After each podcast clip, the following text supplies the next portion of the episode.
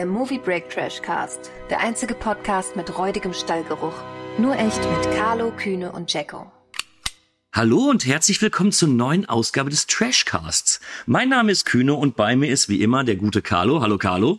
Hallo. Und der gute Jacko. Hallo Jacko. Hi. Es gibt unzählige Slashereien. Ich weiß gar nicht, wie viele. Ich habe auch mal versucht, ein paar davon, äh, die mal irgendwie zu zählen. Es geht nicht. Ähm, aber ganz, ganz viele dieser Reihen haben ja immer so ein, so ein ungeliebtes Kind irgendwie mit drin, wo sich die Macher dachten, wir machen was anderes, wir machen was Neues. Ähm, mal mit Erfolg, mal eher mit weniger Erfolg. Und heute haben wir drei uns überlegt, dass wir mal zwei dieser ungeliebten Kinder besprechen wollen. Denn unser heutiges Programm ist zum einen Halloween 3 aus der Halloween-Reihe und Nightmare 2, die Rache aus der Nightmare on Elm Street-Reihe. Ich hab Bock drauf. ähm, ich bin mal gespannt, ob die wirklich zu Unrecht dann so abgegolten oder abgescholten werden, weil ich kann so viel vorwegnehmen. Ich mag beide eigentlich auf ihre, äh, auf, ja, auf so eine ganz komische Art und Weise. Ähm, ich bin mal gespannt, was ihr dazu zu sagen habt. Ich würde mal vorschlagen, wir fangen auch chronologisch an und starten mit Halloween 3. Ähm, auch bevor wir starten, einmal vielleicht einmal kurze Inhaltsangabe, bitte. Ja, einen Moment. Uh, ich zitiere natürlich von Movie Break. Der dritte Teil der Halloween-Reihe unterscheidet sich konzeptuell grundlegend von allen anderen Teilen. Hier mordet nicht Michael Myers. Ein Spielzeugfabrikant will mit manipulierten Geistermasken in der Halloween-Nacht tausende Kinder töten. Ein junger Arzt kommt dahinter und will den Verrückten aufhalten. Okay. Jung, jung ist der Arzt nicht. Ich weiß nicht, warum das hier steht, aber gut. ja, ich glaube, er fühlt sich sehr, sehr jung bei dem, was da nee. so passiert. Er, genau, er, er kriegt ja noch was Junges zum Vögeln, da fühlt sich ein Mann halt gleich Jahre jünger. Ähm, aber bevor natürlich die obligatorische Frage kommt, wann und wie ihr damals den, ersten, den Film das erste Mal gesehen habt, würde mich wirklich mal interessieren, wie steht ihr denn generell zur äh, Halloween-Reihe, Carlo? Hast du damit irgendeine Verbindung oder ist das für dich so eine ganz normale Slasher-Reihe in dem Fall? Ähm, nee, ist Halloween zählt für mich, äh, also die Figur eher Michael Myers mit zu meinen absoluten Favoriten. John Carpenters Original zählt zu meinen Alltime Favorites Lieblingsfilmen. Meisterwerk des Genres. Und auch so finde ich die Reihe mit ihren Up and Downs, kann man ja sagen, relativ gut. Ja, und äh, sehe sie doch immer wieder fast alle gern. Aber wenn wir gerade schon dabei sind, wie war es denn dann für dich, Halloween 3 zu sehen? Ähm, insbesondere auch im Hinblick darauf, dass ja eben dein geliebter Michael Myers dort nicht auftaucht. Kannst du dich daran noch erinnern, wie so deine Gefühle waren, als du ihn das erste Mal gesehen hast? Ja, muss irgendwann mal äh, ein Mitternachtprogramm von Kabel 1 gewesen sein, Ende der 90er oder wann. Da lief der. Und damals noch relativ unerfahren, äh, wenig Vorwissen gehabt, gedacht, oh, Halloween 3 steht in der TV-Spielfilm, den gucken wir heute. Ja, bis ich äh, dann nach einigen Minuten gecheckt habe, dass Michael Myers nicht dabei ist, hm, ja, war ich damals, glaube ich, etwas enttäuscht, äh, zumal der Film auch immer im Fernsehen ziemlich zerhackt war, also ziemlich gekürzt. Also der musste richtig federn lassen. Also da hattest du nicht einmal wirklich Spaß an den blutigen Effekten. Und ja, Halloween 3 ist, äh, werden wir jetzt ja später auch darauf zu sprechen kommen, tatsächlich erst mit den Jahren bei mir gewachsen und hat sich ein ziemlich gutes Ansehen verdient. Mhm. Jacko, wie, wie stehst du zur Halloween-Reihe? Ich habe es äh, schon an einer anderen Stelle mal erwähnt. Ähm, Halloween war einer der ersten, also der, der, erste Teil war einer der ersten Horrorfilme, die ich überhaupt gesehen habe als Kind im Grundschulalter tatsächlich schon. Übrigens auch Nightmare 1, deswegen stehe ich zu beiden Reihen im ähnlichen Verhältnis. Wobei ich Halloween 1 von John Carpenter wirklich zu meinem absoluten Lieblingsfilm überhaupt zähle, also genre unabhängig. Äh, wenn du mir jetzt, ich glaube, Top 30 Filme, da wäre der, wär der drin, an irgendeiner Stelle, an einer beliebigen mehr oder weniger ja, und die Reihe an sich hat halt ihre Ups und Downs. Kein, kein Teil kommt an Teil 1 ran. Und ähm, Teil drei, ähm, ja, ich glaube, da kommen wir ja noch zu, wann wir den zum ersten Mal gesehen haben. Oder soll ich das hier gleich mit äh, Komm, beantwort direkt ja? die Frage mit. Carlo hat ja auch schon. Äh, genau, also wird Halloween 1 ähm, habe ich wieder als Kind schon gesehen, weil der auf Sat 1 damals im Fernsehen lief und ich den auf VHS aufgenommen und rauf und runter geguckt habe. Ich habe den geliebt. Und äh, kurz danach habe ich Halloween 4 gesehen, weil der auch im Fernsehen verfügbar war.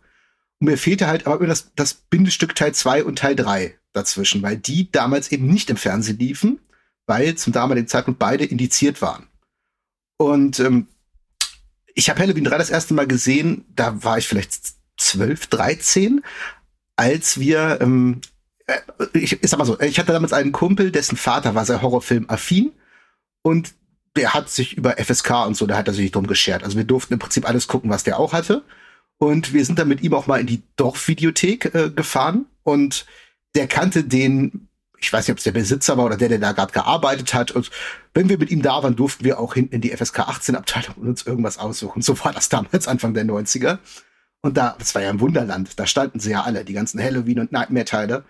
Und ich glaube, Halloween 3 und ich glaube auch Nightmare 2 haben wir mehr oder weniger dann kurz nacheinander gesehen, weil wir uns da diese ganzen Sachen ausgeliehen haben, die damals nicht im Fernsehen liefen.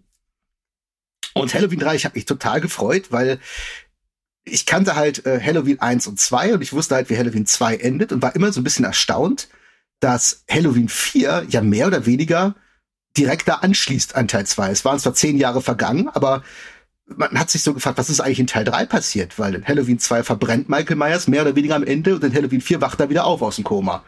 Was ist Teil 3? Und dann guckst du den an und ich war ein bisschen fassungslos in meinem jugendlichen Alter, wo Michael Myers hin ist mhm. und konnte damit gar nichts anfangen, was da passiert.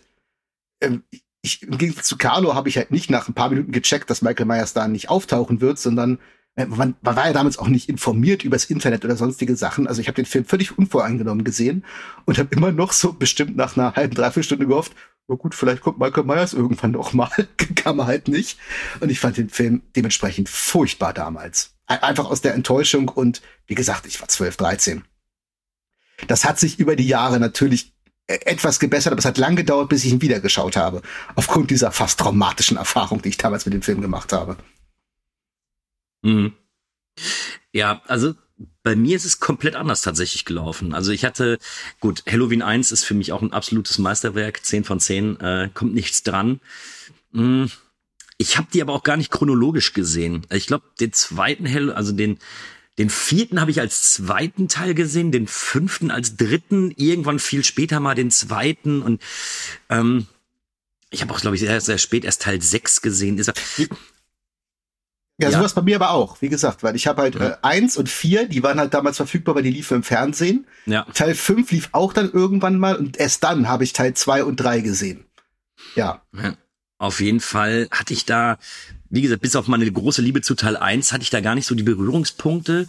Und bis ich dann mal wirklich so weit war, mir Halloween 3 anzugucken, wusste ich schon, ah, okay, Michael Myers kommt nicht drin vor. Und mir war eigentlich da schon komplett klar, dass ich hier eine komplett andere Art von Film zu sehen bekomme und habe ihn dann immer gemieden. Und dann wusstest du natürlich, dass es da irgendwas mit Masken zu tun hat und hier und da. Und habe ihn tatsächlich das erste Mal erst letztes oder vorletztes Jahr gesehen. Ja, das also ist das aber nicht, das ist nicht zum Nachteil für den Film. Das muss man ganz nee, klar sagen. Nee, tatsächlich hm. nicht. Tatsächlich nicht. Ähm, aber das, das werden wir ja gleich mal ein bisschen besprechen können. Ich habe mal noch mal ein paar Zahlen mal wieder rausgesucht. Ähm, hatte ein Budget von 2,5 Millionen. Am Box Office hat er 14,4 Millionen eingespielt.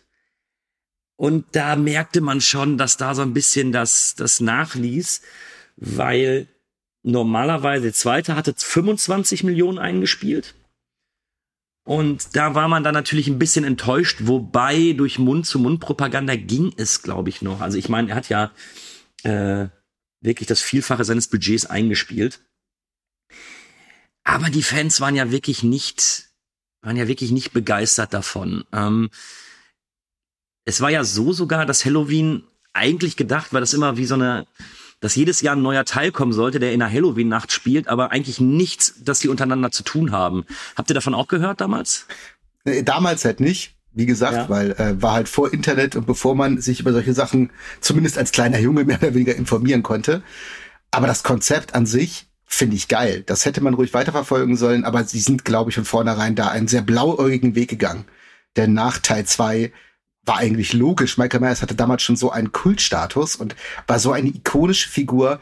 Es war, glaube ich, sehr naiv anzunehmen, die Geschichte mit ihm dann einfach zu beenden und dann genau dieses Konzept zu verfolgen. Jede, jedes Jahr einen anderen Halloween-Film, der mit ihm nichts mehr zu tun hat.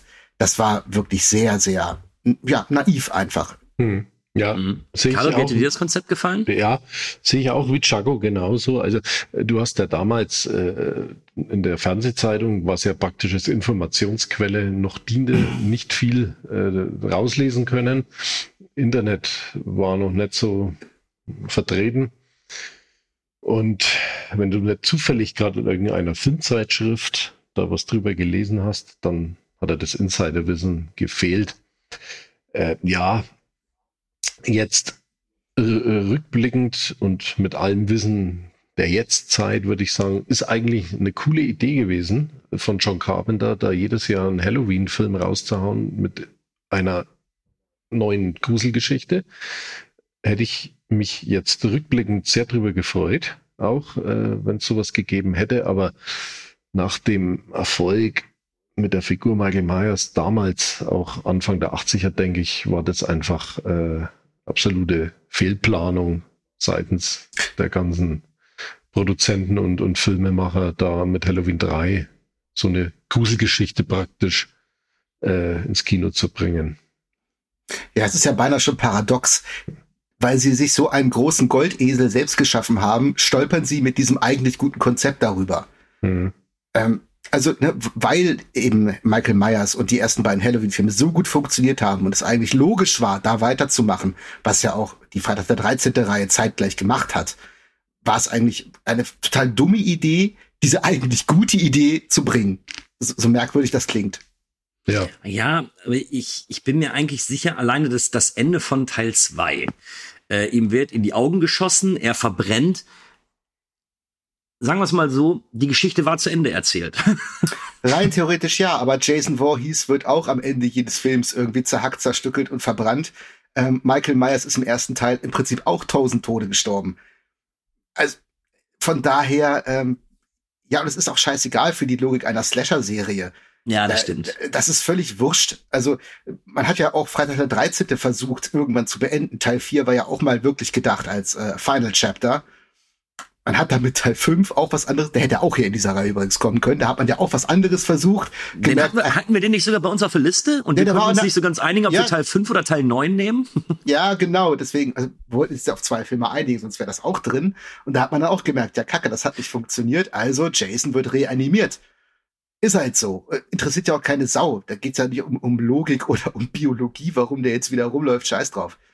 Das hätte man, das hat man ja bei Halloween dann auch wieder gemacht. In Teil 4 ist dann Michael Myers immer 10 im Koma, steht er halt wieder auf. Pff, was soll's? Ja. Und es hat funktioniert. Aber Carlo, glaubst du, es ist ja wirklich ein komplett unabhängiger Film. Ähm, glaubst du, dass der Name im Endeffekt das war, was den Film hat so ein bisschen scheitern lassen oder den, oder ist es mehr der Film an sich? Weil wir werden ja später noch ein bisschen drauf eingehen. Ich habe mir nämlich den Vermerk gemacht, absoluter Wahnsinn, der da irgendwie gezeigt wird. Also glaubst du, es ist mehr das Konzept, ähm, was damals eben die, die negativen Stimmen hervorgerufen hat, oder ist es der, der Name einfach gewesen? Ja, ich denke mal, der erste Fehler ist äh, schon mal da begangen worden, dass man den Film Halloween 3 nennt, weil dann denkt ja wirklich jeder, auch damals 1980, jetzt kommt Halloween 3.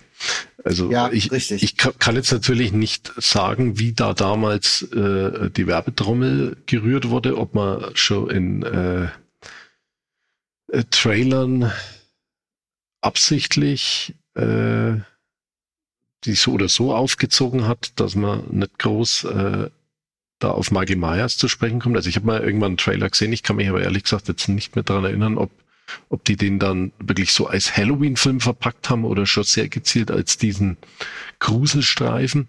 Aber also ich denke mal, äh, schon mal das Marketing äh, war fehlgeplant mit Halloween 3. Das hätte irgendwie Halloween Story oder irgendwie äh, hätten sie es dann nennen müssen sollen. Äh, der Film selber dann, naja, gut, ich denke mal 1980 war das Kinopublikum noch für solche Heuler in Anführungszeichen äh, relativ offen. Äh, ich vermute einfach, es hat sich dann rumgesprochen, dass dieser Halloween 3 so eine Mogelpackung ist.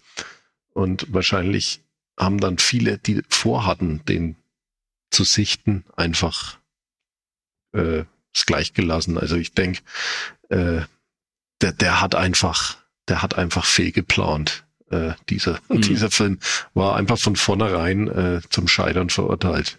Jetzt weniger vermutlich wegen der Geschichte, wenn sie es anders verpackt hätten, wäre es halt so ein durchschnittlicher Erfolg wahrscheinlich gewesen oder aber die Leute waren wahrscheinlich damals sehr drauf fixiert auf Halloween mit Michael Myers.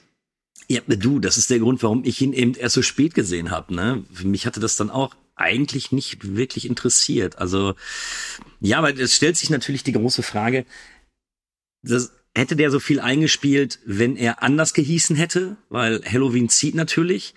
Und wir haben es ja an, an sich, ich, ich, weiß gar nicht mehr, wie in den, wie es in den 80er Jahren da noch war. Das ist ja im Endeffekt wie so eine Art kleine Gruselgeschichte, die dann da nur erzählt wird. Das ist ja jetzt nichts, äh, ich sag mal, kein, kein hochbudgetierter Film oder sowas.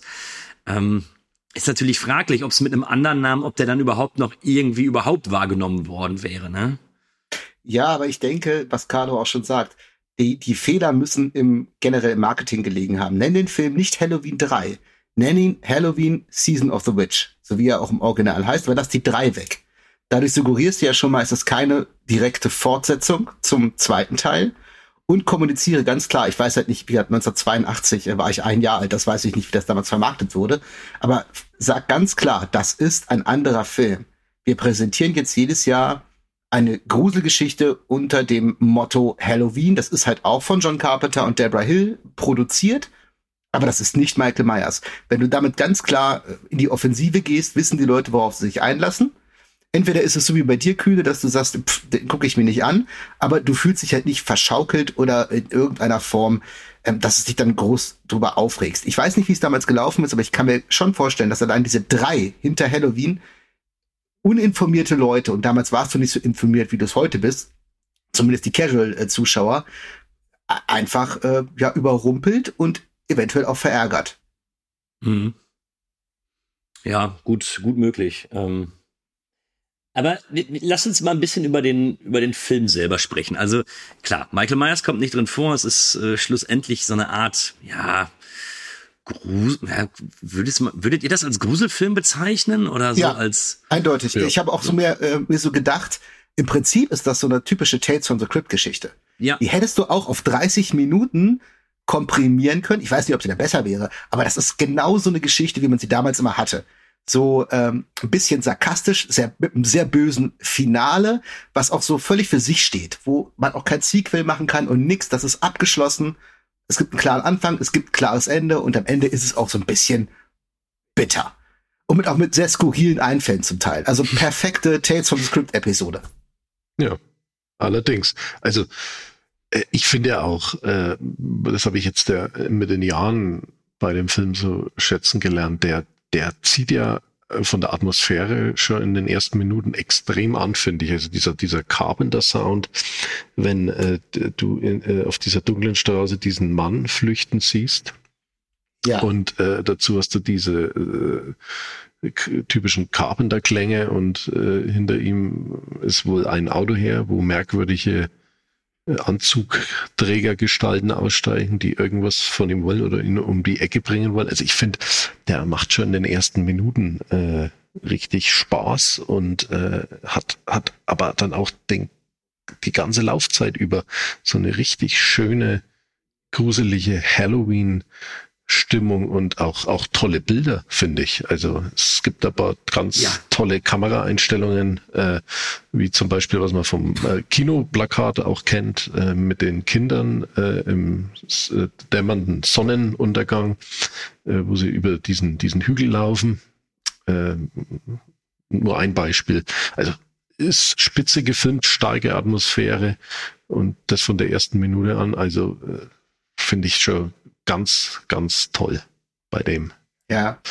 Ich, ich fand es auch interessant, dass ja John Carpenter im Prinzip an diesem Film nur als Produzent beteiligt war.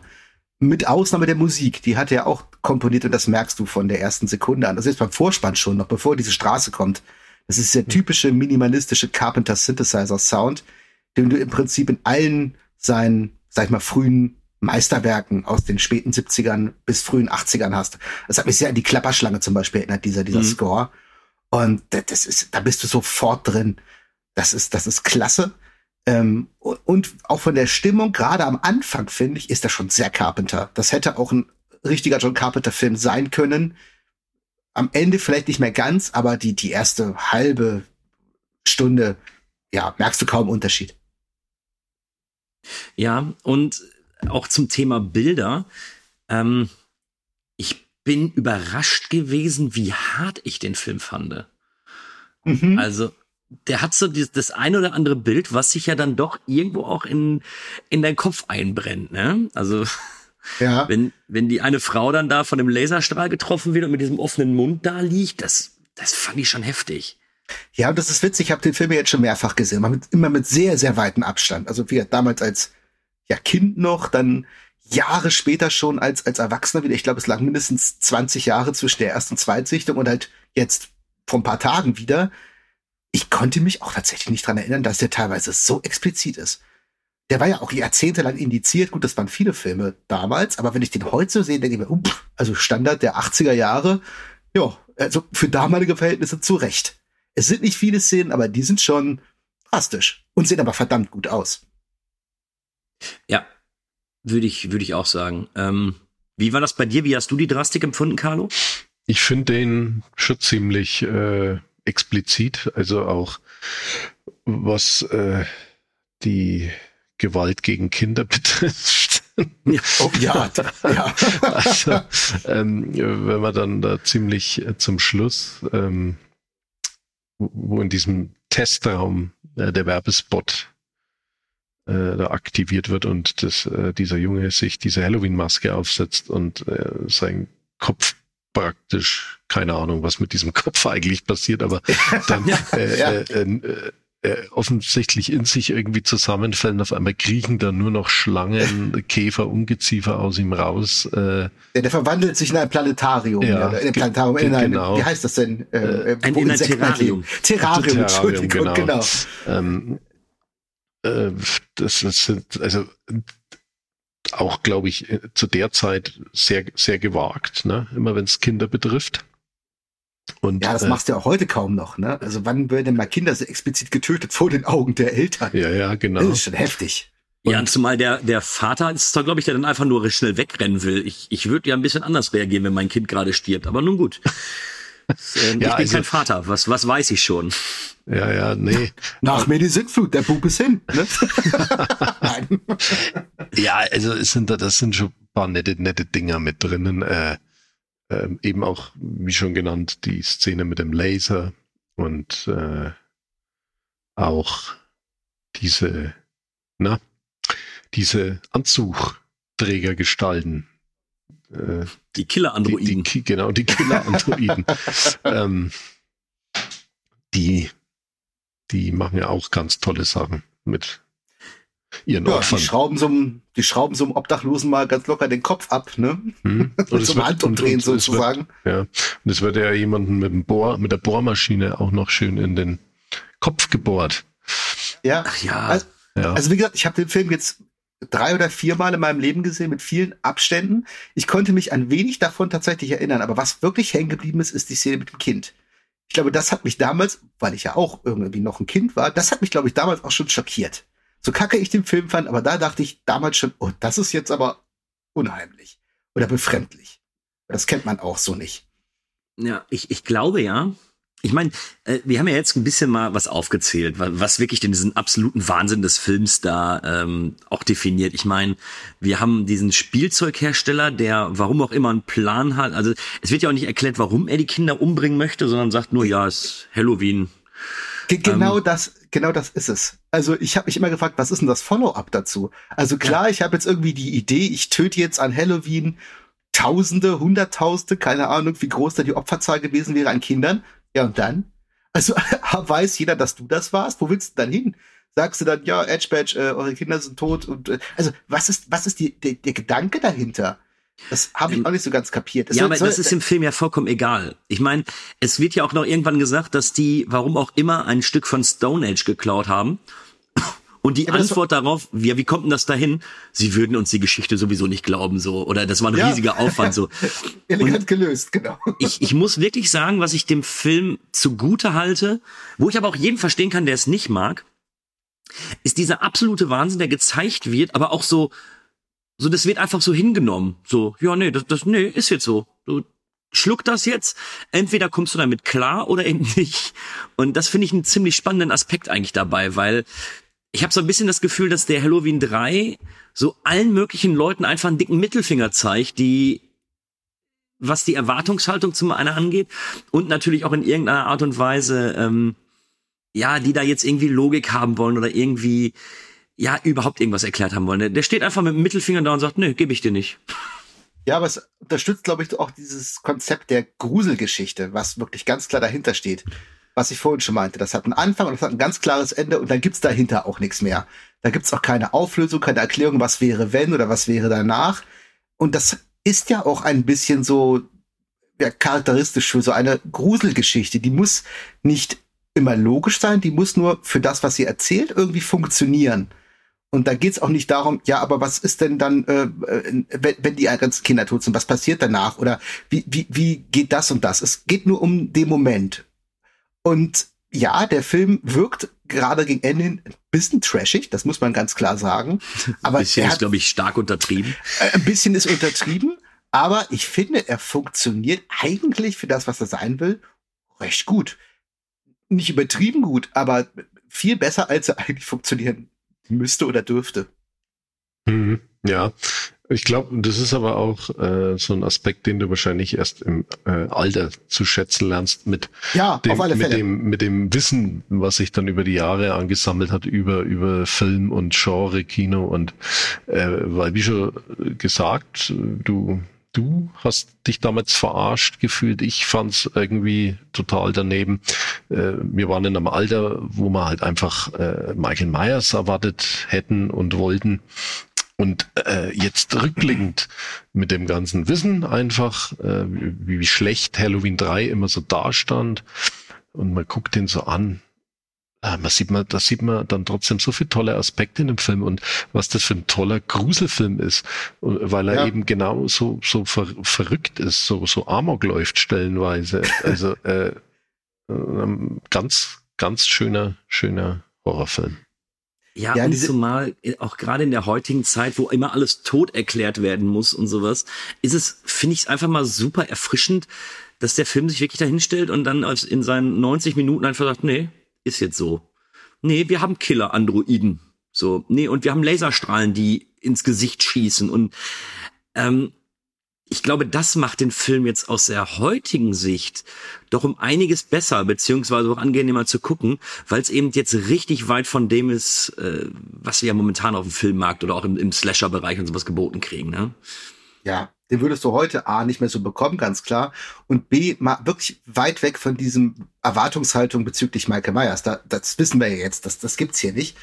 Ähm, funktioniert der Film ähm, in, diesem, in diesem Korsett einer ganz kurzen, komprimierten Geschichte, deswegen nochmal der Tales from the Crypt-Vergleich. Da hattest du ja ganz oft ähnlich weirde Ideen, die aber wunderbar funktioniert haben, weil sie einfach abgeschlossen waren, wunderbar, was gucke ich mir als nächstes an, das ist was ganz anderes.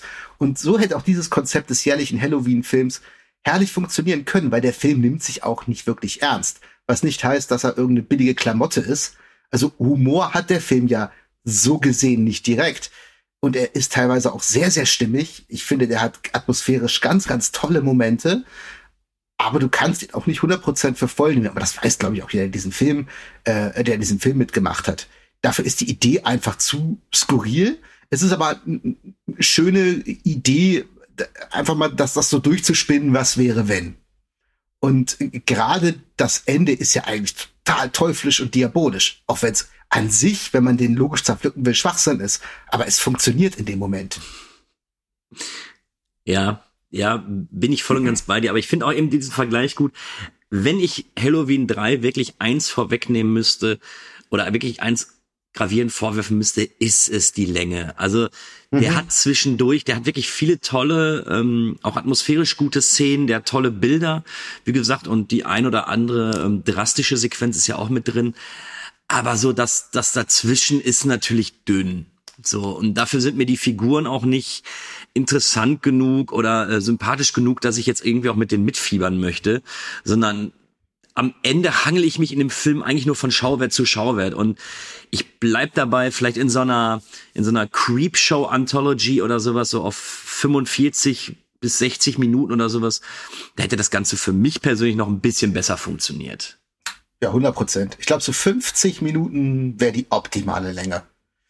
Aber wie gesagt, das ist spekulativ. Aber ja, ja im, im Grunde ist das so. Wie empfindest du die Länge, Carlo? Ja, ich denke, das ist so die typische Länge für so einen Genrefilm. Äh, man hätte hier und da vielleicht noch mal ein wenig stutzen können, aber ich so denk, so insgesamt gelangweilt habe ich mich dabei nicht. Also nein, auf keinen Fall, nee, auf keinen Fall. Der macht, ja von der macht, der macht alles äh, schön zügig durch und du, du, du, du steigst in eine Geisterbahn und fährst halt durch, wie man es kennt. Und äh, hast, hast eine gute Zeit äh, mit Spaß und, und mit diesem tollen schwarzen Humor, den der Film auch hat. Äh, äh, ja, das ist aber so eine kleine Schwäche vielleicht, dass man hier und da hätte etwas mehr rausnehmen können. Hat mich jetzt aber ja. nicht weiter groß ja. gestört. Äh, aber eine wichtige Frage definitiv ist natürlich, wie lange hattet ihr dieses Scheißlied noch im Ohr? ich wollte es gerade noch erwähnen. Das verfolgt dich über den ganzen Film und auch mit purer Absicht. Das wird ja alle fünf Minuten gedroppt irgendwie. Das finde ich aber geil. Ich finde ja. das echt cool, weil äh, sogar am Anfang, ich meine, als Zuschauer, auch wenn man den Film vorher noch nie gesehen hat, man weiß ja relativ schnell, wohin die Reise geht. Grob. Ja man weiß halt sofort, das hat irgendwas mit dieser Firma, mit diesen Werbespot, diesen Masken zu tun, noch lange bevor das die Protagonisten auf dem Schirm haben. Und da wirst du schon terrorisiert mit diesem Werbespot und das fand ich eigentlich ganz geil als Stilmittel. Mhm. Ich habe mir äh, den äh, Song sogar auf meine Spotify äh, Soundtrack Playliste gezogen. Geil, könnte ich mir als Klingelton als Wecker irgendwie ja. einstellen und den Morgen geweckt. Ja. Nee, aber äh, das ist äh, das ist auch wieder so ein Ding, das ist so, so gaga, dieser, dieser Song, aber halt so richtig gewollt, dass der so ist. Und dann ballerst du da einfach deine Zuschauer permanent äh, in dem Film immer wieder mit dem Ding zu. Also das kriegst du dann einfach nicht mehr raus aus den Gehörgängen. Das ist. Ja. So, so gesehen könnte man Halloween 3 fast als Mediensatire auch bezeichnen, weil wie stark hier die Medien und diese, diese, dieser mediale Overkill hier eine entscheidende Rolle spielt. Also jetzt mal ganz weit hergeholt. Ne? Hm. Ja, oder eine Kritik am Fernsehen selbst, weil äh, wenn Fernsehen die Kinder selbst, nicht vom ja. Fernseher sitzen würden, dann genau, würden sie später nicht sterben. Wäre nichts passiert. Exakt so mhm. ist es. Witzig übrigens, äh, apropos Fernsehen, fällt mir nur gerade ein. Du siehst ja in dem Film auch, äh, ich glaube, zweimal äh, Halloween, das Original laufen. Äh, und ganz schön finde ich relativ am Anfang wird, äh, wird am Fernsehen angeteasert, dass Halloween heute läuft und da heißt es, der unsterbliche Klassiker Halloween, wo ich mir denke, pff, zu dem damaligen Zeitpunkt ist Halloween gerade mal vier Jahre alt. Also sich dann quasi selbst als unsterbliche Klassiker zu bezeichnen. Sie haben recht gehabt, aber das ist schon ein bisschen arrogant. Aber gut, sie haben recht gehabt. Ja, habt ihr noch, doch, doch, ich will noch kurz über das Ende sprechen, weil, ähm, also das finde ich ja bitterböse und ich glaube, das sieht, das sieht man heute auch viel zu selten, weil am Ende ist es ja so, dass die, ähm, dass der Plan aufgeht, dass dieser, dass dieser Werbespot läuft und alle Kinder die Masken haben. Man sieht es jetzt nicht grafisch, aber man weiß eben, die werden jetzt vor dem Fernseher sitzen und werden dann sehr wahrscheinlich werden ganz, ganz viele äh, daran sterben. Ähm, es ist, so halb offen gelassen, weil, zwar, weil einige Sender schalten ja ab, nur ein Sender hält wohl drauf und du siehst es ja letzten Endes nicht, ob der vielleicht doch in letzter Sekunde wegkattet. Ja. Vielleicht. Hm? Aber ich find's richtig schön böse, weil für mich ist, stellt sich die, die Frage gar nicht, ähm, ob das jetzt passiert ist oder nicht, sondern also ich glaube einfach, das soll auf diesen mit dieser bitterbösen Note enden und ich find's irgendwie cool. Ähm, das würdest du heute wahrscheinlich nicht mehr so sehen. Ja, das meine ich. Das ist dieses fatalistische Ende, womit du diesen Film auch optimal beenden kannst, weil damit ist die Geschichte auch auserzählt. Da gibt es keinen danach mehr. Das ist jetzt einfach vorbei.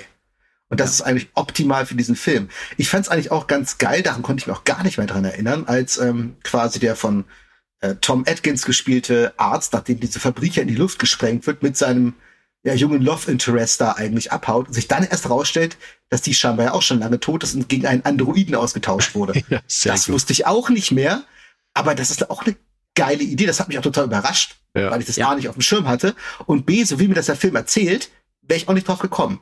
Und das ist ja auch nochmal böse, weil du dann ja kurz zum Schluss auch noch merkst, okay, die, die Olle ist auch tot. Haben wir nicht gesehen, aber oh, auch ganz schön böse Kiste eigentlich. Ja. Ja. Also, deswegen, ich glaube, der Film, ich, ich glaube, wenn ich 1982 da gestanden hätte, äh, will mir einen Slasher angucken und hätte ihn gesehen, ich glaube, ich wäre auch bitterböse enttäuscht davon gewesen. Ähm, ja, weil es ja auch kein Slasher ist. Es ist ja kein Slasher. Nicht mehr in der Nähe davon. Aber ich finde es, ich finde es sehr, sehr gut, dass es diesen Film gibt. Ähm, eben weil es so was komplett anderes ist. Und tatsächlich alleine von der Idee Carpenters her, ich meine, ich bin äh, riesiger Carpenter-Fan, aber das sind dann eben so auch die Sachen, die ich dann an ihm einfach schätze. Ne? Dass er einfach so sagt, so, nö, hier haben wir eine Idee. Es ist zwar natürlich dann eine, eine Totgeburt gewesen, ähm, weil in Teil 4 ist ja dann direkt Michael Myers wieder da gewesen aber ich kann dem Film nicht böse sein. Also ich bin auch eher glücklich darüber, dass diese Schelte von früher, dass die nicht mehr so da ist, dass jetzt mittlerweile viele ihren Frieden mit dem Film gemacht haben. Ähm, wie stehst du zu dem ganzen, Carlo? Ja, äh, ich habe ja praktisch auch meinen Frieden damit gemacht, jetzt auch schon vor einigen Jahren, wie ich mir dann die Blu-ray zugelegt habe und den dann wieder nach langer, langer Zeit sehen konnte. Und ähm, es er ist für mich jetzt schon, schon so ein kleiner, besonderer Film, den ich mal also alle zehn Jahre vielleicht mal wieder in Player schmeiß, weil ich ihn dann doch immer wieder sehr erfrischend finde. Also ich, ich lieb, ich lieb den mittlerweile äh, schon eigentlich. ja, also es gibt natürlich Besseres, keine Frage, aber äh, es ist, du kannst, kannst du nicht, nicht mehr böse sein. Der hat in dem Sinne alles richtig gemacht und macht so viel Spaß. Äh, Halloween 3 hat auf jeden Fall gewonnen in jeglicher Hinsicht. Ja, sehe ich, sehe ich ganz genauso. Wie so ein guter Wein. Äh, Jack, hast du vielleicht noch ein paar abschließende Worte zu Halloween 3? Ja, ich kann mich dem nur anschließen. Wie gesagt, ich habe den Film als Kind, man kann wirklich sagen, gehasst. Aber aus, aus den falschen Gründen. Einfach aus den Gründen, dass ich nicht Michael Myers bekommen habe, dass ich nicht dieses erwartete Bindeglied zwischen Teil 2 und Teil 4 bekommen habe, dass ich nicht verstanden habe, was das soll, mich verarscht gefühlt habe. Und ja, ähm, das war halt, wie gesagt, vor der Zeit, wo man sich mit Filmen auch noch anders auseinandergesetzt hat. Mhm. Dann habe ich ihn ich glaube, wirklich mit Anfang 30, also vor locker zehn Jahren, dann nochmal gesehen und habe den da schon für mich rehabilitiert, dachte, ach, der ist gar nicht verkehrt. Und jetzt, nach der aktuellen Sichtung, habe ich tatsächlich noch mal ein bisschen raufgeschraubt, weil ich ähm, ihn doch sehr wertschätze für das, was er ist. Ohne ihn über Gebühr zu loben, muss da ein bisschen die Kirche im Dorf lassen. Natürlich ist das kein herausragender Film und auch als Genrefilm sicherlich nicht äh, etwas, was man gesehen haben muss. Aber äh, doch schon eine ganz feine Sache und grundsätzlich hätte ich sehr, sehr gerne gesehen, wie man dieses Konzept weiterentwickelt hätte. Ja, das, das wäre definitiv spannend gewesen. Aber verlassen wir Michael Myers und kommen wir zu Freddy Krüger. Ach so, wenn ich noch Punkte raushauen? Ach so, wollen wir noch Leute. Punkte raushauen? Dann hauen wir noch schnell Punkte raus. Ja, Jacko, fang an. ja, ich kann ja von meiner ganz persönlichen Historie, ich habe den Film mal aus der äh, Kindheitserinnerung mit 1,5 Punkten abgestraft. Das ist natürlich äh, jenseits von Gut und Böse und auch nicht objektiv. Als ich ihn dann vor Jahren nochmal gesehen habe, war ich dann bei einer 5,5 und als ich ihn jetzt wieder gesehen habe, bin ich bei einer 6 gelandet. Und wer mich kennt, weiß, 6 von 10 ist bei mir deutlich überdurchschnittlich. Das heißt, äh, kann man sehr gut gucken und macht auch Spaß. Ja, äh, ist bei mir genauso. Ich habe den mal abgestraft, glaube ich, mit 1,5 äh, genau wie ich, ja, ja. ja. irgendwann vor zig Jahren. Und äh, mittlerweile ist der auch beim bei einer 6,0 bei mir. Also ich, ich, ich finde ihn ganz, ganz gut eigentlich. Ne? Und 6 ist ja jetzt äh, kein, keine schlechte Wertung. Also ist ja noch ah, über den 6. Mittelwert praktisch. Ne? Ja, sechs ist die neue acht. Ja, so, mittlerweile ja, mittlerweile ja. Also ja. der, der ist ganz gut, ja, und der, den sehe ich, sehe ich auch immer wieder gern. Ja, also dadurch, dass ich wusste, auf was ich mich einlasse ähm, und eben schon viel zu viel über den Film gelesen habe, war ich dem nie böse. Ähm, ich glaube nicht, dass sich jetzt die Zweitsichtung des Films bei mir in irgendeiner Art und Weise geändert hat. Aber mir ist ein bisschen aufgefallen, dass es so ein, so ein bisschen tagesformabhängig ist. Ähm, als ich den das erste Mal gesehen habe, hatte ich richtig Bock darauf, den zu gucken. Und jetzt im Zuge des, des Podcasts ist vielleicht nicht zu viel Zeit vergangen. Und da so bei der äh, hat sich für mich die ein oder andere Länge so ein bisschen eingeschlichen.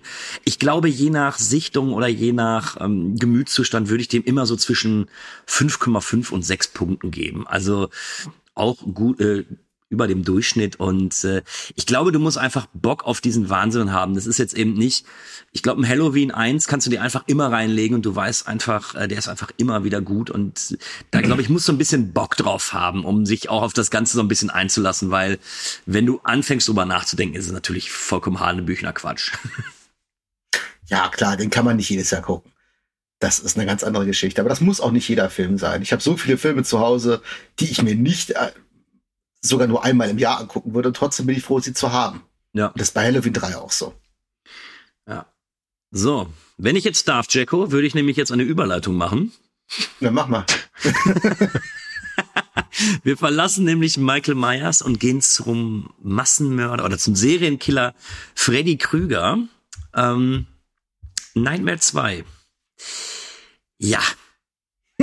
ja.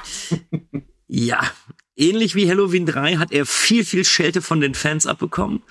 Äh, man muss aber auch heute sagen, dass aus heutiger Sicht und wenn man ein bisschen drüber nachdenkt, auch vieles zurückgenommen worden ist, was über diesen Film gesagt worden ist. Ähm, wir können ja erstmal wieder die Inhaltsangabe machen und dann würde mich hier auch interessieren, wie ihr zur, zur Nightmare-Reihe steht und vielleicht im selben Atemzug, wie ihr dann auch das erste Mal äh, Nightmare 2 wahrgenommen habt. Ja, ich übernehme mal den Inhalt. Mach. okay. Fünf Jahre sind vergangen, seit Freddy Krueger heulend heulend, schau an, in der Hölle verschwand. Doch jetzt wird ein Neuling in der Elm Street Nacht für Nacht von fürchterlichen Visionen des tödlichen Traumdämons verfolgt. Und wenn es Freddys verkorkster Seele gelingt, vom Körper des Jungen Besitz zu ergreifen, dann kehrt er aus der Totenwelt zurück, um die gesamte Stadt in blutiges Chaos zu stürzen. Ja, Carlo, willst du dann auch direkt weitermachen und mal sagen, wie du die Nightmare-Reihe wahrgenommen hast damals? Oder wie, wie generell deine Historie oder dein Denken dazu ist? Ja, also äh, der Nightmare 2 ist sogar tatsächlich der erste Nightmare, den ich in meinem Leben gesehen habe. Den yeah. müsste ich irgendwann auch mal äh, im ZDF Samstagnacht gesehen haben. Und das war auch immer einer der Nightmares, der lief eigentlich immer uncut, tatsächlich im deutschen Fernsehen. Und äh, die Opening-Sequenz, wo die Teenager in den Bus steigen, in den Schulbus, und der praktisch äh, ja eigentlich schon äh, der Traum ist, in dem dann Freddy erscheint und die in de, ins Nichts fährt, er hat mich immer stark beeindruckt damals. Also es war, war tatsächlich äh, gruselig, so dass ich ein paar Nächte nicht schlafen konnte. aber aber äh, ich äh, hatte durch diesen eben zweiten Teil dann so richtig Lust, mal die anderen zu sichten. Und dann kam der erste und dann die anderen so nach und nach. Und äh, ja, dann war es tatsächlich so irgendwann, nachdem ich die Filme auch immer mal wieder in Wiederholungen gesehen habe, irgendwann die DVDs hatte und jetzt die Blu-rays, äh, das Nightmare so für mich von diesen Slasher-Ikonen her, äh, also die Nightmare-Reihe einfach für mich, finde ich, ist die kreativste Slasher-Reihe, die ich auch immer mal wieder gerne aus dem Regal hole und äh, äh von Teil zu Teil einfach betrachte und die immer wieder auch neu entdecke. Und äh, so auch äh, Nightmare 2, den ich aber wohl gemerkt schon immer gut fand. Also den fand ich auch damals schon ziemlich klasse. Vielleicht liegt es auch daran, dass es der erste war, den ich äh, je gesehen hatte, aber nee, also die, die Nightmare-Reihe, da bin ich, da bin ich richtig Fan, auch weil die ist richtig schön kreativ, finde ich, von 1 bis 7. Mhm. Jacob, wie ist es bei dir?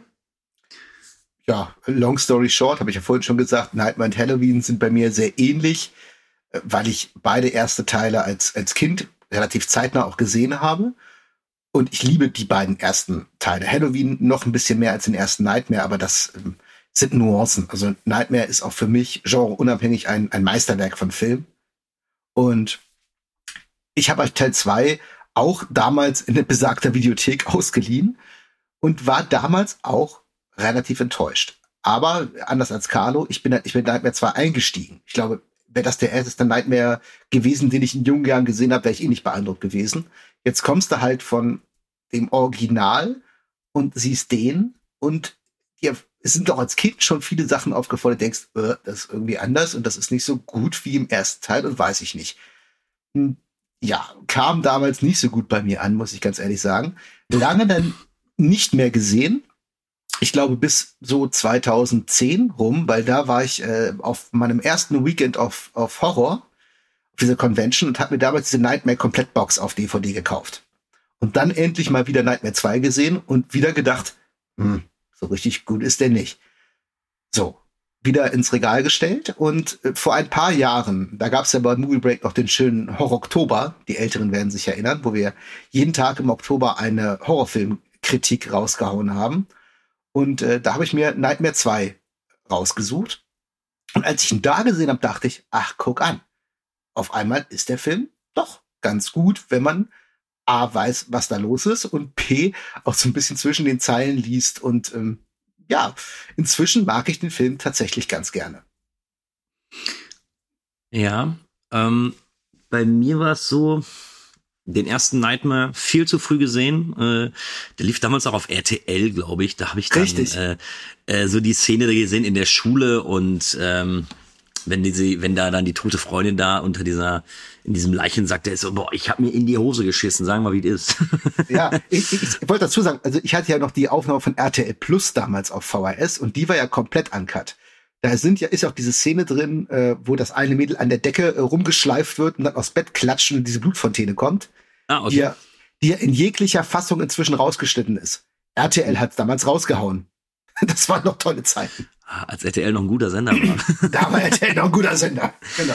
Und äh, ich bin dann auch irgendwann schockiert gewesen. Ich habe dann so sukzessive, ich glaube, so Teil 4 und Teil 5 habe ich, glaube ich, aus der Videothek mir dann mal ausgeliehen und tatsächlich äh, vom ZDF damals Nightmare 2 aufgenommen. Und tatsächlich erst nachdem, muss ich immer wieder drüber lachen. Immer wenn ich Freddy gegen Jason gucke und am Anfang gezeigt wird, was Freddy alles gemacht hat, ist mir bewusst gewesen, dass ich gar nicht alle Teile gesehen habe bis dato und habe mir dann auch diese wunderschöne DVD-Box damals da geholt. Übrigens auch auf einem A Weekend of Horror. Und ähm, dann habe ich die Reihe nochmal durchgeguckt. Aber ähm, ich hatte jetzt nie den Riesenbezug dazu und deswegen war Nightmare 2 eigentlich für mich immer äh, also diese Denkmalschädigung oder so, die ihm da vorgeworfen wird, die konnte ich nicht nachvollziehen. Und deswegen, ich, ich bin da eher bei Carlo. Ich fand Nightmare 2 eigentlich die ganze Zeit über immer ziemlich gut. Ähm, und gehe jetzt sogar so weit, dass ich behaupten würde, dass Nightmare 2 sogar meine liebste Fortsetzung des Originals ist. Soweit würde ich nicht gehen, weil da steht bei mir noch Nightmare 3, den ich immer noch einen Tucken besser finde. Aber was ich Nightmare 2 zugute halten will, er ist, glaube ich, der einzige Nightmare-Film nach dem Original, der Freddy Krüger noch als richtig bösen, dunklen Bastard darstellt. Ja. Das genau. war in Teil 3 auch schon nicht mehr ganz so. Ich finde, Teil 3 war wahnsinnig, was Karl auch gesagt hat, wahnsinnig kreativ, sehr einfallsreich.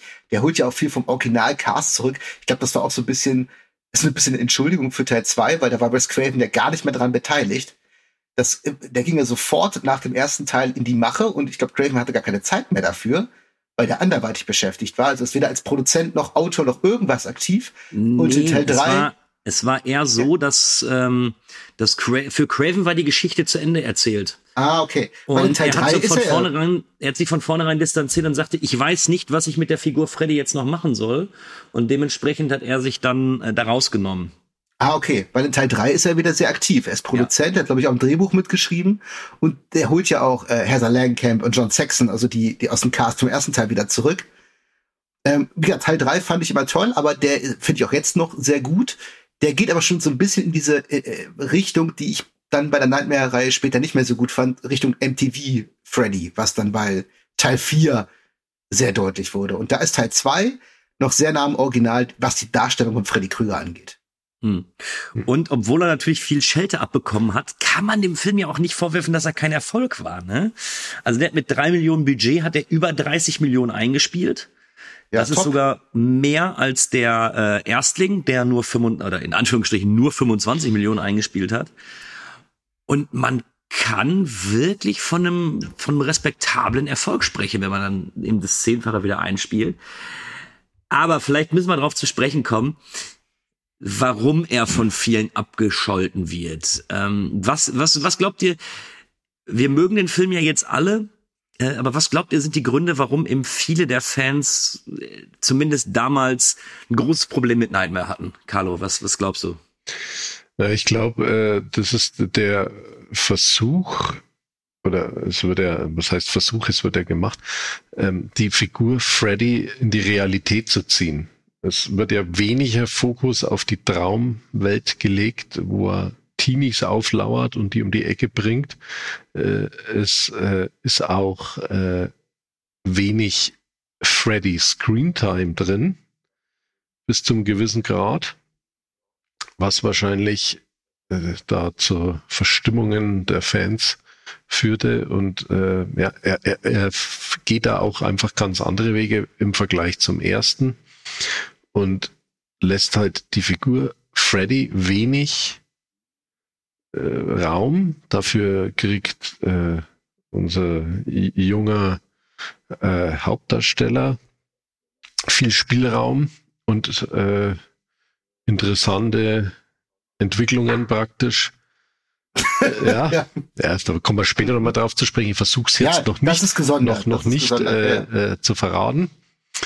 Ähm, und ja, ich denke, äh, das ist äh, auch wieder so das gewesen, was allen nicht gefallen hat am zweiten Teil. Also da schließe ich mich ein. Ich habe nie verstanden, also sowohl damals als auch bei jeder anderen Sichtung und auch jetzt neulich nicht, warum sie dieses Konzept geändert haben, dass Freddy über die Albträume die äh, Jugendlichen ja einfach töten kann. Aber das kann er hier nicht. Es wird auch nie auf den Tisch gebracht. Scheinbar muss Freddy sich hier den Körper des Protagonisten aneignen und so irgendwie in die Realität zu kommen. Was in keinem anderen Nightmare-Film der Teil war und was die große Stärke des ersten Teils ja auch war dass wenn du einschläfst, bist du latent tot, weil wenn du schläfst, kann dich Freddy holen. Hier ist das nicht so. Und ich verstehe nicht, warum das so ist. Ähm, ich glaube, ich glaube wirklich, der Film ist zu intelligent gewesen für damalige Verhältnisse. Und das ja. klingt jetzt irgendwie vermessen, weil, also, Fakt ist, im ersten Teil wird aufgemacht, die Kinder der Elm Street werden umgebracht, weil die Eltern Freddy angezündet haben. Die Kinder der Elm Street sind aber jetzt alle tot. Das stimmt und ja so auch nicht. Es wird ja auch behauptet, dass ähm, die, die Protagonistin aus dem ersten Teil Nancy tot wäre. Stellt sie ja in Teil 3 als nur nichtig heraus. Ja, okay, weil, weil Teil 3 ja. ja auch komplett die Ereignisse von Teil 2 ignoriert. Ja, äh. Und ich finde sogar, ich, ich weiß, was du meinst. Ich finde diese Kreativität natürlich im Traum auch ein bisschen schöner.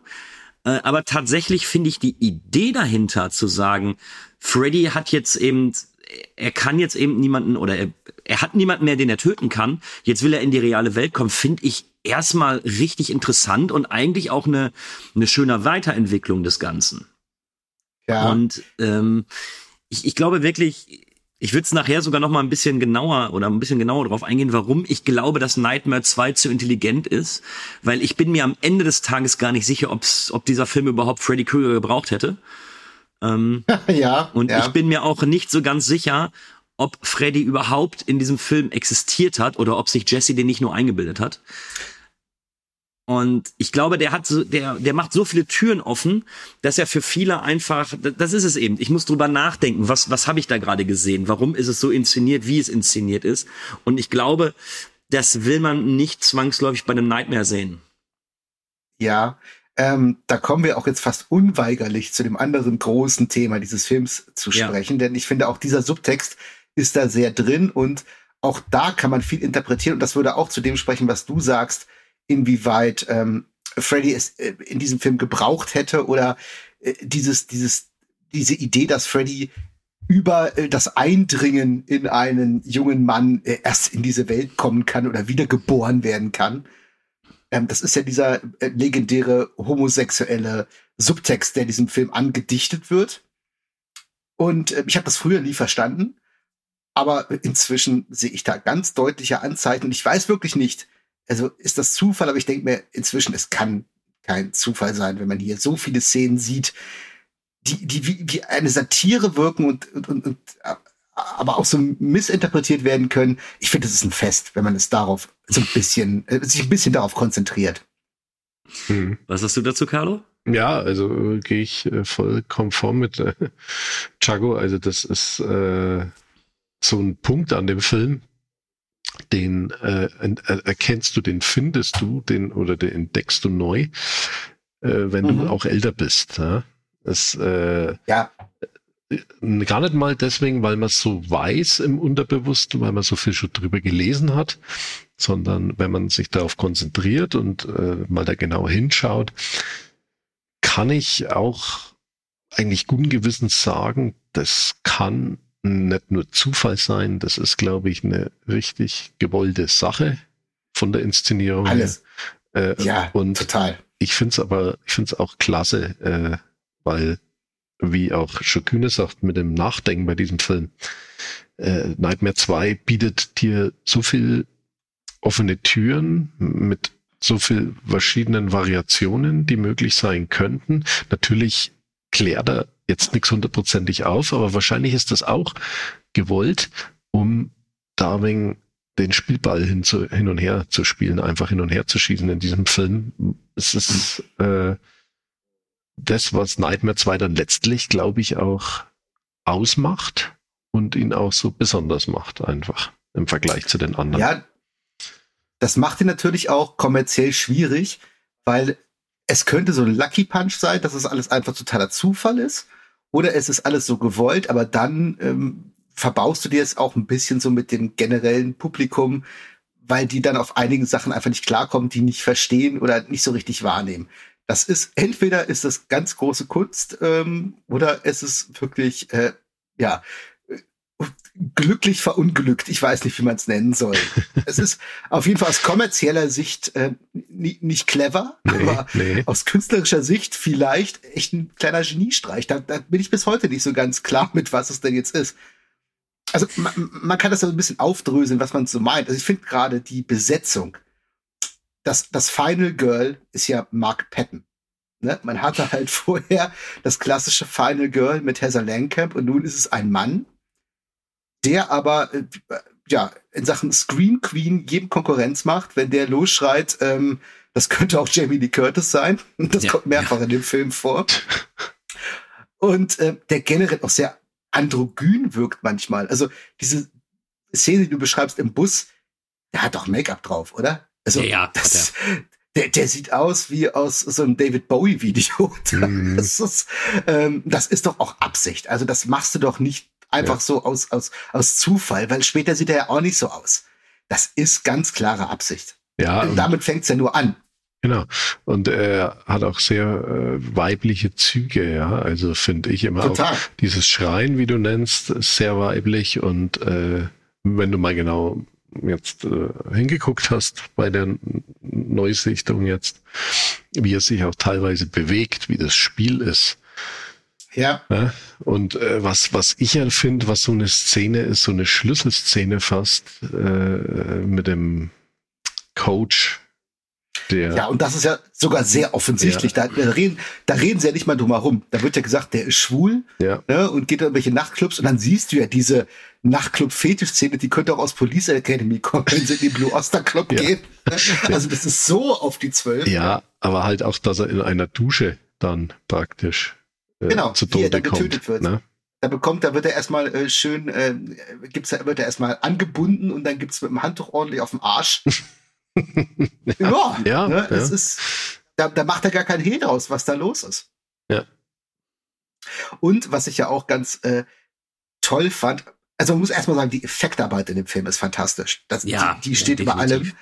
Und es gibt da eine ja, Verwandlungs-Transformationsszene, die, finde ich, qualitativ locker mit einem American Werewolf in London mithalten kann. Bei der aber Freddy ja dann mehr oder weniger aus ähm, Mark Patton herausbricht, was fast wie so eine ja, invertierte Vergewaltigung wirkt.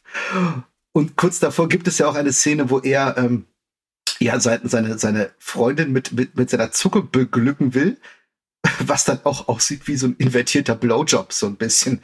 Also, wie die Zunge da raus, das ist, man muss das gesehen haben, um das zu verstehen. Aber das, das, wie gesagt, das kann kein Zufall sein. Mm, Ja, bin ich voll und ganz bei euch und ich hatte ihn auch dann äh, jetzt schon mehrfach im Zuge übrigens äh, nach deiner, nachdem ich deine Kritik gelesen habe, hatte ich mir das äh, auch noch mal so angeguckt. Ähm, ich verstehe natürlich, was da gemeint ist, aber ich ich deute das gar nicht ganz so hoch, weil so ein paar Dinge denke ich mir, ja, so ich finde es natürlich irgendwo spannend, dass äh, dass hier dann eben der Typ eigentlich immer oberkörperfrei und verschwitzt rumrennt, ne? so so ganz klare Motive, Ja, ja. die die du normalerweise bei irgendeiner äh, barbusigen Frau oder zumindest mit einem dicken Ausschnitt oder so sehen würdest. Ähm, aber ich ich glaube, manche Dinge sind ziemlich bewusst in dem Film drin, aber ich glaube, bei wiederum anderen Dingen ähm, ist es auch ein bisschen Spekulation. Also das, ich glaube eher, dass eben die die Szene mit dem Nachtclub, mit diesem mit diesem ähm, mit dem äh, ja, mit dem Nachtclub und dann der Dusche, das ist natürlich, da brauchst du gar nicht diskutieren, so, die ist ja auch ein bisschen fehl am Platz, irgendwie das Ganze, was da passiert. Aber ich glaube, so was Freddy dann sagt, das kannst du jetzt natürlich schön in irgendeine Richtung reindrängen, wenn man eben schon vorher diese, diese Vermutung hat oder beziehungsweise dann auch auf diesem Trip ist, ne. Und ich habe es tatsächlich mal ausprobiert, den Film zu gucken, ohne mir darüber Gedanken zu machen, also wirklich das so komplett ausgebildet, äh, ausgeblendet. Und dann ergibt ja das, was gesagt wird, trotz alledem noch Sinn. Ja. Ja, ist so. Das meine ich ja. Das macht den Film ja durchaus subtil und man weiß nicht so wirklich, war das jetzt Absicht oder ist das so äh, wie, wie so ein Lucky Punch irgendwie? Ich kann mir aber schon vorstellen, dass das ähm, äh, vieles gewollt ist, aber so clever verkauft, dass man es nicht als eindeutig hinstellt. Also wie so, wie so ein Scherz. Das ist ein, ein cleverer Scherz am Rande. Denke ich. Also ich, ich würde ja auch nochmal die These aufstellen, nochmal eben als äh, zu intelligent für damals. Ich glaube ja eher, dass Nightmare 2 eigentlich eine Geschichte über jemanden ist, der eben entweder eine gespaltene Persönlichkeit hat und oder eben eine böse Seite an sich hat. Weil wenn du zwei, drei Szenen abändern würdest, ähm, wäre mir selber nicht mal bewusst, ob Freddy wirklich da ist sondern ob nicht wirklich äh, die Hauptfigur Jesse äh, wirklich ein Mörder ist Ja.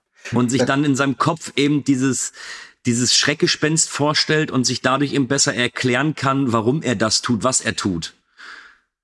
So, und Ja. wenn du das nämlich außen vor lässt, dann sind nämlich auf einmal diese Szenen mit dem Nachtclub oder auch mit dem Lehrer. Äh, wenn du jetzt einfach das Übernatürliche weglassen würdest und einfach sagen würdest, okay, er ging wirklich in diesen Club, okay, er hat wirklich irgendwie zugesehen, dass der Lehrer mit ihm dann irgendwie ähm, in die Schule geht und dann hat er den einfach umgebracht, ohne das übernatürliche Element, dann ergibt es viel, viel mehr Sinn. Das stimmt. Hm. Die einzige Szene, die man da ausklammern müsste, wäre die, die Poolparty-Szene, wo Freddy ja sehr aktiv eingreift. Ja, Moment, habe ich auch drüber nachgedacht, aber wenn ich meine These weiter verfolge, du siehst zwar Freddy, du siehst aber nie Freddy und Jesse gleichzeitig. Und wenn du dir den Schluss anguckst, dass eben aus Freddy später auch noch dann wieder Jesse raus ähm, Ja. rausbricht. Es wird danach nicht drüber gesprochen. Es wird nie gesagt, wer ist dieser Mann. Es hätte auch Jesse sein können. Ja, das ist richtig. Das erklärt nicht jeden Moment, aber grundsätzlich hast du recht. Und ja. unter die, wenn du dir unter diesem Aspekt diesen Film anguckst, dann ist das wirklich ein richtig, richtig äh, ja tolles Abbild von dem Ganzen und macht noch mal so ein, so ein Stück mehr Spaß, ähm, weil du das eben, weil du das eben in so einem Film gar nicht erwartest. ja, und das würde natürlich auch erklären, warum Freddy nicht über die Träume in die Realität Genau, eindringen kann. ganz genau. Mhm. Ja. Ja, und das ist das, was ich gemeint habe. Der macht äh, mehrere Türen auf und äh, lässt den Spielball da richtig drinnen schön rumspringen. Und du hast so viele Möglichkeiten, äh, da äh, ja für dich raus, rauszufiltern, wie könnte es gemeint sein. Ne? Ja. Und das ist, und das ist eben noch mal so ein Punkt, den man dem Film einfach hoch anrechnen muss. Aber, und dann bin ich aber schon wieder auf den Seiten der, ähm, der Kritiker von damals. Wenn du jetzt natürlich ähnlich wie bei Halloween 3, einfach jetzt eine, ein Schlachtfest erwartest und du willst einfach sehen, wie äh, Freddy irgendwelche Teenies aufschlitzt, wirst du natürlich arg enttäuscht werden, weil es gibt hin und wieder wirklich äh, tolle Effekte, aber zum Beispiel so richtige Freddy Krüger-Morde gibt's nur einen. Dann gibt's eben diese, wenn er aus Jesse herausbricht, was natürlich tricktechnisch fantastisch aussieht, ähm, auch wirklich guten, ja, einen guten Gorgehalt in sich trägt, aber das war's dann auch. Dann, dann wird der äh, Freund von ihm noch umgebracht und zwei auf der Poolparty. So, an, an richtigen Slasher-Schauwerten mangelt's da ja schon fast, ne? Mhm. Ja, das ist richtig. Und ähm, ich denke halt auch, wenn dieser Film mehr sein wollte als eine, ich sag mal, standardmäßige Fortsetzung zu einem Slasher, kam er zum falschen Zeitpunkt. Das hätte man in dem Moment einfach nicht bringen müssen, weil damit vergraulst du das vorher aufgebaute Publikum. Es wäre sicherlich ökonomisch cleverer gewesen, hier einfach die Geschichte vom ersten Nightmare und den Stil vom ersten Nightmare auch weiter zu verfolgen. Wie es die anderen Teile dann ja auch gemacht haben. Ja, wobei ich äh, auch mal ähm, gelesen habe, dass es so ist, dass sich die Macher gar nicht so darüber bewusst waren, dass Freddy ja der eigentliche Star war. Und ähm, deswegen, auf dem Kinoplakat siehst du Freddy beispielsweise auch nicht. Und mhm. nur eben, also selbst im dann, Deutschen heißt er ja Nightmare die Rache. Und nur im Englischen hat man dann zugestimmt, irgendwie mit Freddy Promotion zu machen, indem er dann eben äh, Freddy's Revenge heißt. Ja, aber, und ich glaube, den Machern war noch gar nicht so ganz klar zu diesem Zeitpunkt. Und ich meine, 1985 war ich noch nicht mal geboren. Ich kann das jetzt so gar nicht einschätzen. Ähm, aber vielleicht wussten die überhaupt nicht, dass eben, dass der eigentliche Grund, warum Nightmare 1 so wunderbar funktioniert hat, eben die Rolle des Freddy Krueger ist. Ja, aber sorry, wie dumm muss man denn sein? Also das ist doch eindeutig, vor allem weil ja alle Hauptfiguren aus dem ersten Teil weg sind. Und wenn du dann ein Sequel machst, wer ist denn dein Aushängeschild? Das ist doch logisch. Und ganz ehrlich, dann ist es doch nicht Mark Patton. Also bei aller Liebe.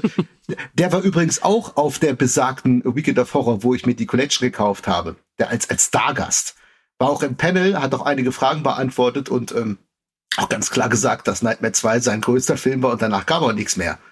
Ja, der hat noch ein, der hat ein paar auch, Folgen ja. von Hotel mitgespielt, dieser komischen 80er Jahre Soap und äh, hat er noch groß erzählt, dass er gerade irgendeinen Film in Mexiko dreht, den kein Mensch gesehen hat. ja, herzlichen Glückwunsch. Ne? Also der lebt ja auch nur noch von diesem Film. Also das ist doch nicht dein Aushängeschild. Nee. Das muss man auch damals gecheckt haben. Warum drehst du denn Nightmare 2? Weil Nightmare 1 total gerockt hat und wie gesagt, alle Figuren sind tot. Was ist denn der Grund, den zweiten Teil zu drehen? Freddy Krüger. Also bitte. Ja, also muss ja, äh, es ist ja, ähm, gab's da schon F Friday 2? Ich weiß jetzt nicht, von wann ist Friday 2? Ist 81, 81, also lange vorher. Friday 2 gab's auf jeden Fall. Ja. ja, also äh, nimmt man schon mal die anderen Ikonen her. Da gab's schon Friday ja. 5, den besagten. Äh, also von daher. Müssen, müssen die ja auch schon gesehen haben, wie die Friday-Reihe äh, durch die Decke geht. Eben weil Jason Voorhees sich da auch so von Teil zu Teil richtig vorgearbeitet hat und praktisch das Aushängeschild war. Und ich denke, äh, es muss doch da irgendjemand auch bei den Nightmare-Filmen mitbekommen haben, ja, wir haben jetzt hier eine Figur, mit der müssen wir was machen. Äh, ich weiß nicht, ob, die sich da auf die, auf die Jungdarsteller verlassen haben, so tatsächlich, dass die diese Nein. Filme tragen können. Also es, es muss doch äh, die Figur einfach ja, Fred, Freddy gewesen sein. Das ist ja das Franchise und da, da wollten sie ja, wenn du einen zweiten Teil magst, willst du ja eigentlich dahin, ne, dass du ein Franchise ja. aufbaust. Das Problem generell der, der Nightmare on Elm Street Serie ist, dass ähm, man viel zu schnell zu den Sequels kam. Also äh, Nightmare 2 war ja im Prinzip schon, die haben ja mit dem Dreh begonnen, da hatte Robert England gerade unterschrieben. Und so ging es ja dann meist weiter. Also Paradebeispiel ist Nightmare 5. Da haben die, glaube ich, angefangen zu drehen und es gab noch nicht mal ein Drehbuch. Und dann wurden Tag für Tag irgendwelche Seiten nachgeliefert und deswegen sieht der Film auch so aus, wie er ist. Der ist völlig konfus. Und das ist genau das Ding. Es war ein Riesenerfolg und man wollte sofort ein Sequel und deswegen gab es letzten Endes keine Planung, keine langfristige, es gab auch keine Qualitätsabnahme, da wurde einfach so aus der Hüfte gefeuert. Bei Nightmare 2 ist das teilweise positiv, auf eine sehr merkwürdige Weise. Bei Nightmare 5 hat man genau das Gegenteil. Da sieht man echt, okay, die hatten am Anfang des Tages wahrscheinlich wirklich noch keinen Plan, was sie gerade drehen. Also, ja, das ist, das ist Fluch und Segen zugleich. Hm. Ich weiß gar nicht, hat einer von euch da nähere Infos? Weil, ich meine, der Film, der hatte ja seine, ist ja wirklich ein respektabler Erfolg gewesen, ne? Wie gesagt, das Zehnfache seines Budgets eingespielt. Ähm, aber Teil drei sagt ja dann auch wirklich sehr, sehr schnell und Teil drei kam ja dann äh, zwei Jahre später. Eben, hat der ja hatte noch ein bisschen Vorlaufzeit. Ja, der hatte zwei Jahre. Ja, aber der hat ja wirklich alles, also alles, was in Teil 2 passiert ist, ähm, konsequent ignoriert. Ähm, Ja, genau. Das ist dieser Halloween-Effekt, ne? was ja, man aber dann ja. weiß einer warum? Also hat jetzt Craven gesagt, nee, ich, ich will das nicht oder ich mag den Film nicht? Wisst ihr da irgendwas? Oder? Na, Ich habe mal die Doku gesehen, ähm, The Elm Street Legacy, die ich übrigens sehr empfehlen kann, die ist Ja, die ist super. Die lief. Ja, äh, Ist das hier diese Never Sleep Again oder was? Oder? Never Sleep Again, genau, die, genau. die lief bisher Und ich- leider nur im Pay-TV, ne, glaube ich. Äh, Ja, ich glaube, da wurde es erwähnt. Na, die, die kannst du auf Blu-ray kaufen. Ich habe die auf Blu-ray. Ähm, so. Da wurde es, glaube ich, erwähnt, aber ich weiß es nicht mehr hundertprozentig. Aber ich glaube, das hat den ähnlichen Hintergrund, dass man mit Nightmare 2 relativ unzufrieden war und dann, wie man es ja auch bei Halloween jetzt schon mehrfach gemacht hat, einfach die vorherigen Teile ignoriert und da ansetzt, wo man meint, da hat es doch funktioniert. Hm. Glaube ich zumindest. Aber Deswegen Carlo, glaube ich du auch. warst gerade kurz weg. Wo kann man sie, kann man sich die irgendwo angucken, diese Doku? Oder Also, muss man ähm, dann, äh, Ich habe die mal irgendwann, äh, wie ich noch äh, Pay-TV hatte, lief die irgendwann mal auf irgendeinem Kanal von, von den tausend Kanälen, äh, die man dann halt hat. Wenn man Pay-TV hat, die, die lief bei Sky irgendwo. Keine Ahnung. Ist, ist schon äh, mehrere Jahre her. Äh, gut, die Blu-ray gibt's wohl, das wusste ich gar nicht. Also dann hat man wohl Doch, die kann Möglich- man, ja, kann man käuflich erwerben und ich, ich rate auch dazu. Also ich Okay. finde, das ist im Prinzip Bonusmaterial für sieben Filme, aber das lohnt auch die Investition. Das ist Mhm. super interessant. Da erfährt man sehr viele interessante Details. Auch diese Nightmare 5 Geschichte. Wie gesagt, guckt euch gerade die Entstehung von Nightmare 5 an. Das ist Chaos hoch 10. ja. Also macht richtig Spaß, sich das anzugucken. Ich glaube, äh, über die Bonus-Material-Sachen von der Blu-ray-Box kriegst du nicht so viel Insider-Informationen. Nein, kriegst du Die nicht. das die ist auch sehr nicht, spärlich. Nicht, nicht so gut. Nein, nicht ansatzweise. Aber dafür gibt's diesen Film. Der ist wirklich gut. Ja, also Kühne, guckst da an. Ich, ich habe die auch gesehen, die war ziemlich, ziemlich klasse. Also äh, vergleichbar mit der äh, Friday-Doku, ah, die Friday, die, die Aber Camp viel Crystal besser. Lake Memories, die ist Ja, ja. super. die, die so Nein, lang nein, geht. Die Nightmare, ja. die Nightmare-Geschichte ist viel besser. Finde ich. Ja. Besser als die äh, Crystal Lake Memories. Ah, okay. Ja, dann äh, werde ich da wahrscheinlich dann doch mal irgendwie zuschlagen müssen. Nützt ja nichts. Ja. Ja, ich meine, da wurde das tatsächlich auch erwähnt, warum man bei Nightmare 3, Nightmare 2 mehr oder weniger ignoriert hat. Aber da, da müsste ich jetzt raten. Ich glaube, ich, ich weiß es nicht mehr hundertprozentig. Aber es ist ja auch ein Zeichen dafür. Wes Craven ist wieder da. Man holt den alten Cast zurück. Man ignoriert die Geschehnisse aus dem zweiten Teil. Das hat man nicht ohne Grund gemacht. Mhm. Und Also- es sah ja bei Ja. Teil 3, Entschuldigung, es sah bei Teil 3 ja, da waren sie auf einem sehr guten Weg. Ich fand Teil 3 war, den kannst du wirklich auch als eigentlichen Teil 2 nehmen. Der schließt dir direkt mehr oder weniger an Teil 1 an und das funktioniert hervorragend. Danach hat die Serie echt so einen kleinen Knick bekommen, leider. Ja, ja, also das ist. Was war das Was denn? war das? Was war das denn? Ähm, ja, irgendwas am Handy. Okay, Ich brauche ein neues tatsächlich. Wes Ähm, Craven angerufen. das, ja, Oder Freddy. genau. Oder Freddy. Ähm, ja, über die Reihe. Ich glaube, da gibt's qualitativ auch arge Schwankungen. Ähm, ich, ich weiß ja nicht, wie, welcher Teil ist denn für euch der schlechteste Nightmare? Also ich, Sechs. ich sehe, Sechs. Ja. Eindeutig sechs. Ja, würde ich bin auch auch bei der sagen. sechs. 6. Ja, bin auch bei der 6. Und Ein Kasperle-Theater hoch zehn. Und deswegen, also, ich glaube, man muss damals wirklich in der, damals gelebt haben, um herauszufinden, warum er wirklich so viel Schelte bekommen hat, weil ich empfinde ihn wirklich als einen rundum gelungenen Film und er macht eben, ähnlich wie Halloween 3, er macht von Sichtung zu Sichtung immer noch ein bisschen mehr Spaß. Und äh, ich verstehe die Schelte nicht. Ich bin froh, dass es ihn gibt und ist tatsächlich mit einer der liebsten Fortsetzungen äh, von Nightmare, die für mich auf jeden Fall. Also E-Morgs. Murks. E-Morgs. Also ich verstehe die Schelte durchaus noch, weil ich habe ihn früher auch gescholten. Und ich finde halt auch im Vergleich zum ersten Teil, das ist halt eine Riesenbürde. Das ist auch nicht dankbar, die Fortsetzung zu Nightmare zu sein. Äh, ist er deutlich schwächer. Da brauchen wir nicht drüber reden.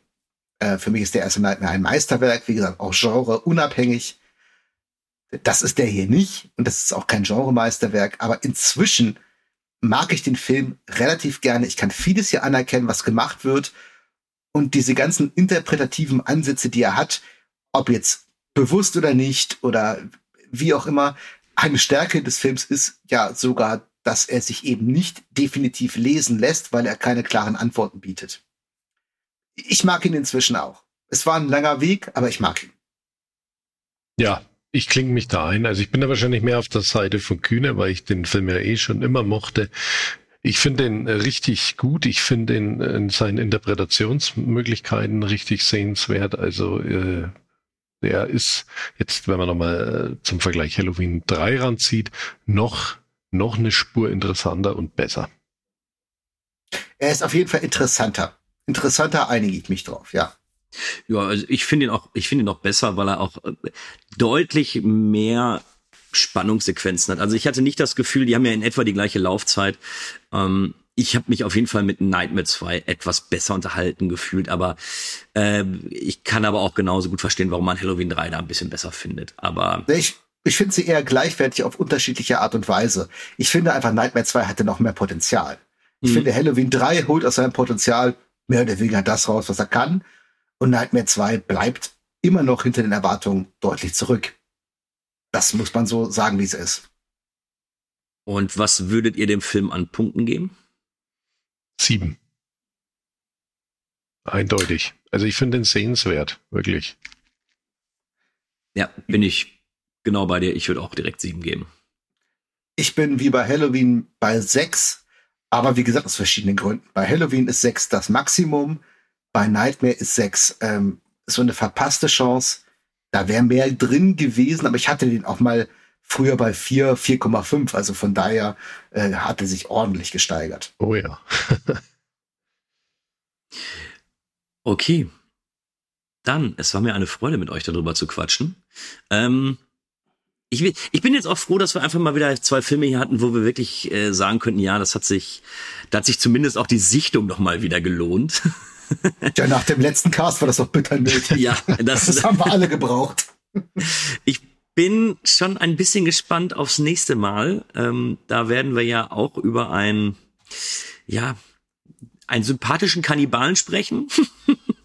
Ich Ja. bin sehr gespannt. Ich habe die beiden Filme schon ewig lange nicht mehr gesehen. Ich, ich bin gespannt, wie sie auf mich wirken. Aber das nur mal so als Foreshadowing.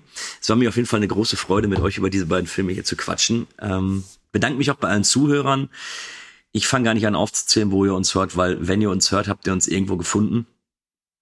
Lasst uns gerne noch irgendwie eine positive Bewertung da, äh, wird uns freuen. Oder besucht uns auf Discord. Oder wenn ihr einfach nur zuhören wollt, macht das gerne. Auch das ist vollkommen in Ordnung. Ich sag Tschüss. Dann darf Jacko und die letzten Worte hat diesmal Carlo. Bis dann. Ciao.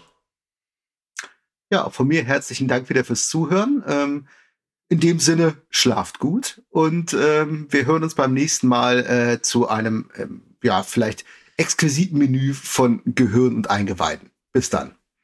Ja, also ich bedanke mich bei euch äh, zwei. Es war wieder mir eine Freude, über diese zwei wunderbaren äh, Sequels zu sprechen und danke da draußen fürs Zuhören. Passt auf euch auf.